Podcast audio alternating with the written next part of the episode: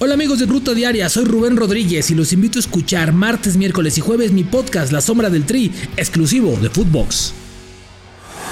Esto es Footbox Today. ¿Qué tal Footboxers? Hoy jueves 2 de junio te contamos las noticias que debes de saber. Argentina se lleva la finalísima. El equipo albiceleste goleó a Italia 3 a 0 en el estadio de Wembley y con ello se llevó la primera edición de la finalísima. Los goles los marcaron Lautaro Martínez, Ángel Di María y Paulo Dybala, además de una tremenda exhibición de Lionel Messi.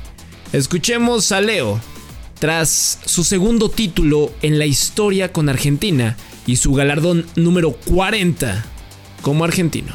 Sí, la verdad que fue una final hermosa, lo que vimos acá, la gente lleno de argentinos. Eh, sabíamos que iba a ser un lindo partido, un, lindo escenario para poder ser campeón y bueno, por suerte se nos dio. Ucrania sueña con Qatar. El equipo de Europa del Este venció con un contundente 3 a 1 a Escocia en la isla británica y el día domingo disputará su boleto para la Copa del Mundo frente al equipo de Gales, quien estará en Qatar 2022. Pumas presentó al chino.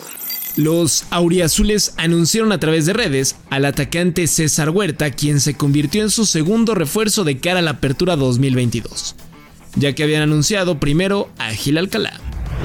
Bale se despidió del Madrid. El delantero galés escribió un emotivo mensaje en redes para despedirse del cuadro merengue, club con el que consiguió 5 Champions y donde dejó de jugar en los últimos meses por diferentes cuestiones. ¿Es el expreso de Gales una leyenda de el Real Madrid? Frankie de Jong coquetea con los diablos. De acuerdo a algunos medios ingleses, la directiva del Manchester United ya comenzó la gestión con el Barça para hacerse los servicios del neerlandés Frankie de Jong, quien es del agrado del nuevo estratega Eric Ten Hag. Polonia ganó en Nations League. El cuadro polaco inició su camino en la UEFA Nations League de la mejor manera, y consiguió un agónico triunfo 2 a 1 ante la selección de Gales que el domingo se juega el boleto mundialista. Grandes de Italia quieren Arteaga. A pesar de no tener tantos reflectores en Europa, el defensa mexicano Gerardo Arteaga está en la órbita de equipos como el Milan o la Fiorentina, escuadras que lo tienen muy estudiado tras su buen desempeño en el Genk de Bélgica. ¿Está el exjugador de Santos para un equipo más grande? Laines como moneda de cambio.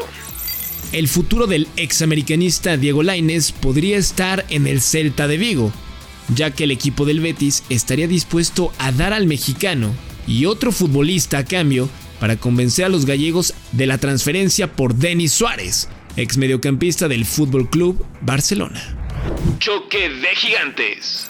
El cuadro español recibirá a Portugal en su primer duelo de la UEFA Nations League, dentro del grupo 2 de la competencia, donde también se encuentra República Checa y Suiza.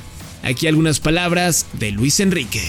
Tener en cuenta todos los factores que rodean a la actualidad de la selección, principalmente para salvaguardar el, el rendimiento de los jugadores y para ser competitivos.